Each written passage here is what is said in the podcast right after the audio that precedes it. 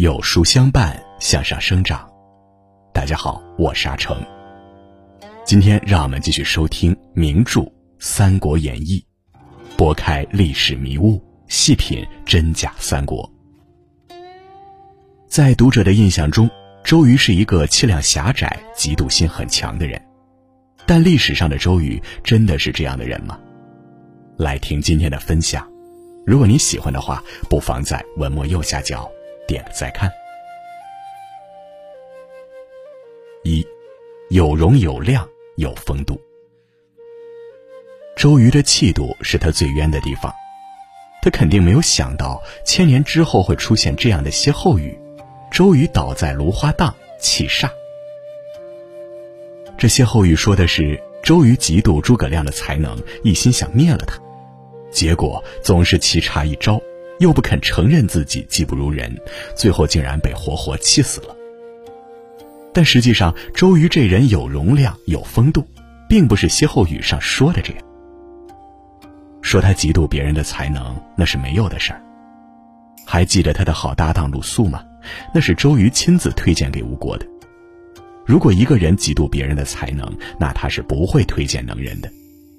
如果想装装样子，那就会推荐能力比自己差很多的人。但鲁肃的能力可不一般，而且一见孙权就深受喜爱。和鲁肃一同受到接见的能人很多，但只有鲁肃被孙权留宿。两人不舍得睡觉，就在榻上一边喝酒一边讨论国家大事。如果周瑜真是个好嫉妒的人，那么见到鲁肃这么受宠。还不得把鼻子气歪了。但实际上，周瑜高兴还来不及呢。他曾经真诚的给孙权提过建议：如果想成大事，一定要多多任用鲁肃那样的能人。于是，周瑜又和吕蒙共同推荐了甘宁。甘宁这个人战功赫赫，就连蜀国的关羽和魏国的曹仁都被他打败过。所以说，周瑜并不是那种见不得别人比他强的人。实际上，周瑜不仅从不嫉妒别人的才能，别人嫉妒自己时也从不生气。程普是东吴的老将，对年纪轻轻却身居高位的周瑜很是看不上。他仗着年纪大、资格老，舔着老脸，不止一次当着别人的面欺负周瑜。周瑜不仅不生气，还时时处处照顾这位老领导的面子。几次之后，程普终于心服口服，和别人说道：“和周瑜相处就像是喝小酒，越喝越美，不知不觉就醉了。”当然，有人可能会说，这些都是东吴的人，周瑜不能轻易翻脸。但对于诸葛亮，是不是就没那么客气了？并不是，事实上。周瑜和诸葛亮基本上没什么交集。诸葛亮去说服孙权和刘备联盟，共同抗曹时，周瑜正出差在外。周瑜回来后，诸葛亮已经走了，再也没见过面。当然，也没有发生周瑜被诸葛亮一气、二气、三气的事。如果周瑜真的是小气鬼，那么单单是程普就能把他气死，哪里还轮得到诸葛亮出手呢？所以说，周瑜不仅人长得帅，心胸也很开阔。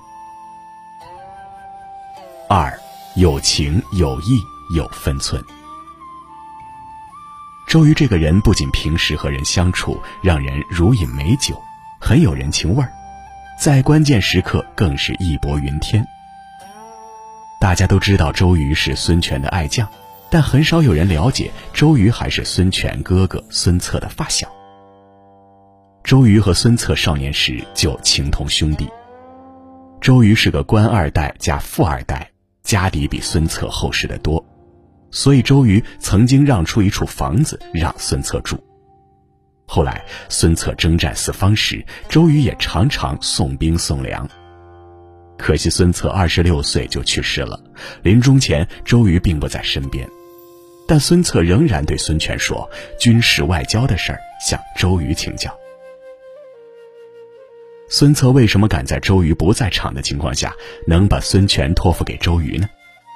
就是因为他深信周瑜是个有情有义的人，不会不管孙家的。但东吴以外的人却不像孙策这么了解周瑜，都想拉拢周瑜入伙。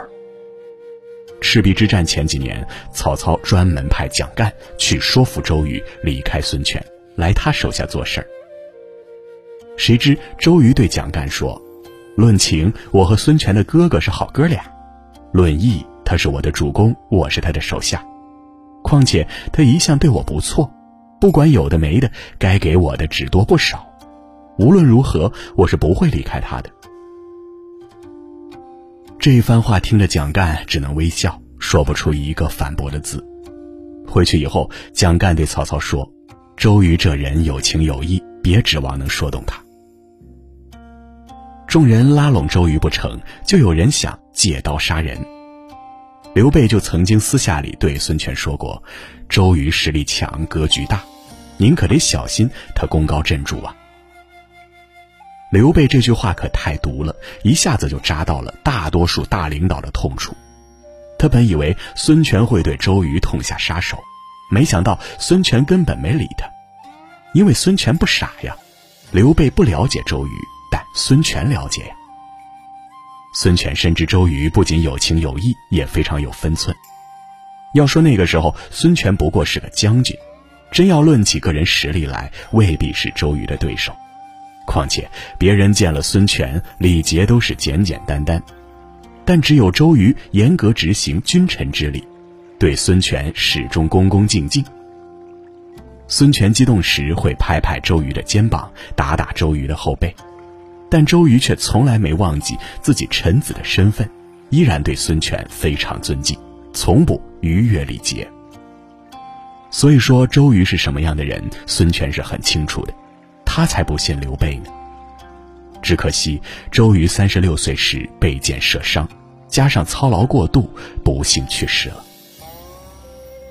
当时孙权哭得不行，说：“周瑜这一去，可让我以后依靠谁呢？”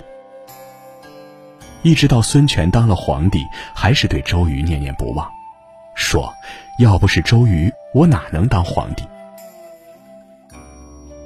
终其一生，周瑜都是个有情有义、有分寸的人，可谓典型的君子，让人佩服。当然，三国可是刀枪无眼的战争年代，品德固然重要，才干更加受人重视，而周瑜在这方面就更是典范了。三，有勇有谋有担当。周瑜胆略过人，关键时刻勇于担当。曹操在官渡之战以少胜多，大败袁绍后，觉得自己天下第一，就威胁孙权送自己的弟弟或者儿子作为人质给曹操。孙权当然不想送，但他又没有勇气和曹操翻脸，谋士们也拿不定主意，只有周瑜说：“我们现在地广人强，山上有矿，海里有盐，不必怕曹操。”倒是人质一旦送去，就只能乖乖听他的话了。孙权于是决定不送人质。事实证明，孙权发展的不错，确实还没到必须听曹操摆布的地步。这一次不过是周瑜胆略上的小试牛刀，他的高光时刻在赤壁之战。当时曹操率领百万大军打上门来，如果没有长江拦着，东吴就死定了。这个时候，东吴的文官们吓得都要投降，武将们则叫喊着要教训曹操。孙权不想投降，但又觉得实力悬殊，正不知道该怎么办才好。这时，周瑜说：“论天时，这么冷的天，青黄不接，曹操的马没有草吃；论地利，曹操的兵都是北方人，在船上站都站不稳，还怎么打仗？”论人和，曹操的兵有一半都是迫不得已投降的，军心不稳；而我们呢，兵精粮足，又擅长水战，总之不用投降，完全可以打败他们。这番话是白天周瑜对孙权说的，孙权听了觉得很有道理，当即表示绝不投降。但到了晚上，孙权仔细一盘点自己的部队，不由得又担心起来。这时，周瑜又说：“曹操吆喝着自己有百万大军，其实根本没有那么多。他原来的兵最多十五六万，而且早就累得半死了。最近投降的人最多七八万，还未必和曹操一心。我只要精兵五万，就可以把他们打回老家。”可孙权却为难地说：“五万也凑不齐呀，只能凑齐三万。换了别人，可能就要打退堂鼓了。但周瑜经过精密的谋划，就靠着这三万精兵，把曹兵打了个灰飞烟灭。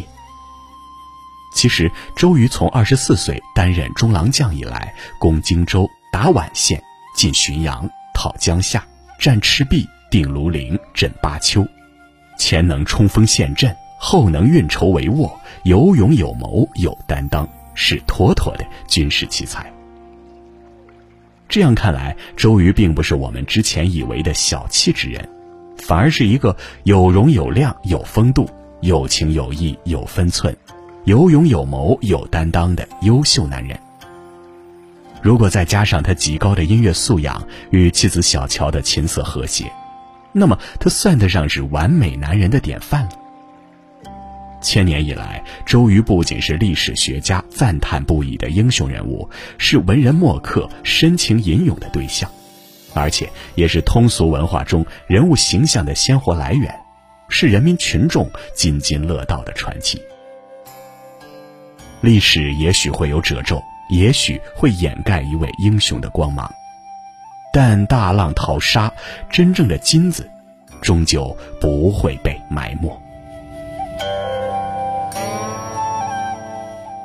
好了，今天的分享就是这样了。如果您喜欢的话，不妨在文末右下角点个再看。